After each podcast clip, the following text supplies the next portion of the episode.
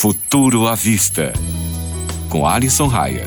Salve, caro ouvinte! Olha só, tá rolando uma treta pesada entre o diretor do filme Duna, o Denis Villeneuve, e a Warner Bros., pois ela decidiu lançar o filme no cinema e ao mesmo tempo no seu serviço de streaming, o HBO Max. Eu sou Alisson Raio e hoje vamos falar sobre essa complexa relação entre o cinema e as plataformas de streaming. O filme é uma adaptação do romance do Frank Herbert de 1965 e é considerado um dos livros mais importantes da ficção científica. Apresenta uma narrativa complexa com várias camadas de leitura que envolve política, religião, filosofia e ecologia.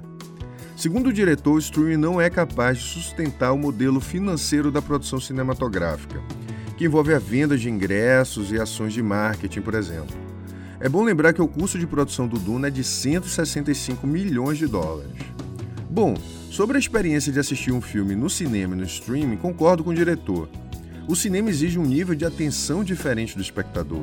O usuário não pode, por exemplo, pausar o filme, ele se desloca para poder assistir, além de ser uma vivência social muito mais complexa. Eu mesmo preferi assistir o irlandês no cinema do que no Netflix. Agora, sobre retorno financeiro, isso é questionável. No Brasil, o Netflix já superou a marca de 17 milhões de assinantes.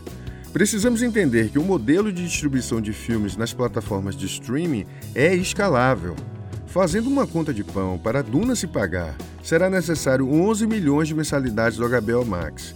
E eu tenho certeza de que os executivos da Warner Bros. já devem ter um minucioso estudo estratégico na ponta do lápis, considerando inclusive a pandemia. E você, acha que o streaming vai superar o cinema? Se você, assim como eu, é fã de ficção científica, manda suas indicações lá no meu Instagram. O endereço é arroba Até a próxima!